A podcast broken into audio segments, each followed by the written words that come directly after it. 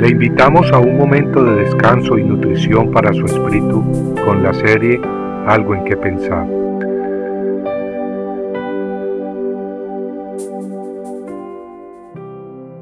El Señor vuestro Dios, Él es Dios arriba en los cielos y abajo en la tierra. Josué 2:11 El pueblo israelita estaba listo para entrar a la tierra prometida al este del río Jordán. Moisés había muerto y su nuevo líder, Josué, decidió enviar secretamente a dos hombres para espiar la tierra, especialmente para espiar la ciudad de Jericó.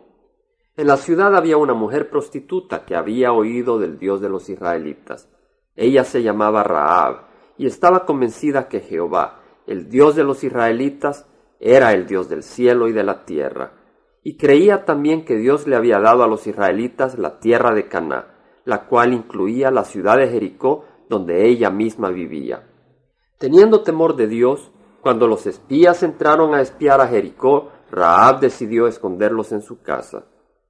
En el libro de Josué capítulo 2 versículos 9 al 11, leemos que ella les dijo, Sé que el Señor os ha dado la tierra y que el terror vuestro ha caído sobre nosotros, y que todos los habitantes de la tierra se han acobardado ante vosotros, porque hemos oído cómo el Señor secó el agua del mar rojo delante de vosotros cuando salisteis de Egipto, y de lo que hicisteis a los dos reyes de los amorreos que estaban al otro lado del Jordán, a Seón y a Og, a quienes destruisteis por completo. Y cuando lo oímos, se acobardó nuestro corazón, no quedando ya valor en hombre alguno por causa de vosotros, porque el Señor vuestro Dios, Él es Dios arriba en los cielos y abajo en la tierra Vemos pues que la mujer no había ignorado el peligro inminente. Ella sabía que ella y toda su familia estaban a punto de ser destruidos, pero muy astutamente aprovechó la oportunidad. Reconociendo que Jehová es el Dios vivo, se unió a su bando, se puso al lado del pueblo escogido.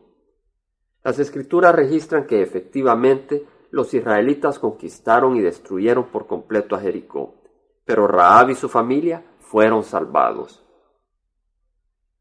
De igual manera, hoy en día todas las señales apuntan que, al igual que ocurrió con Jericó, a este mundo le espera una destrucción catastrófica y violenta.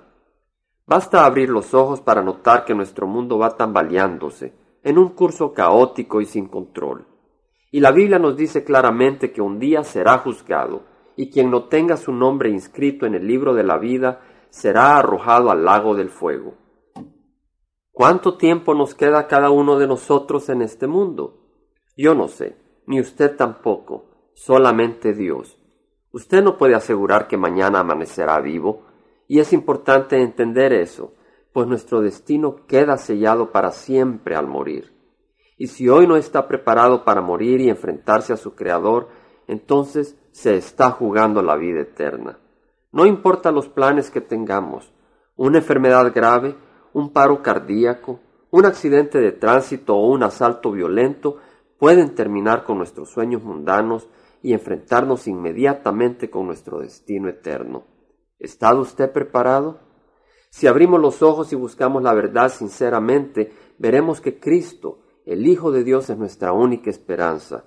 Ya sea que nuestra vida sea la de asesinos, o la de prostitutas, o la de ladrones, Hoy, al igual que la prostituta Raab hace unos 3.400 años, si reconocemos que Jehová es el Dios del cielo y de la tierra, y si genuinamente buscamos refugio en Él, dejando atrás nuestro mundo de pecado, seremos salvos de la destrucción que viene y de la condenación eterna. Compartiendo algo que pensar, estuvo con ustedes Jaime Simán.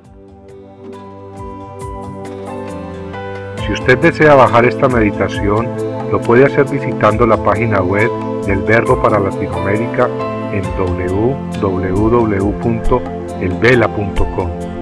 Y el Vela se deletrea E L B de verdad E L A, donde también encontrará otros materiales de edificación para su vida. Puede también escribirnos a El Vela Pio Box 1002 Orange, California 92856, Estados Unidos. Dios le bendiga.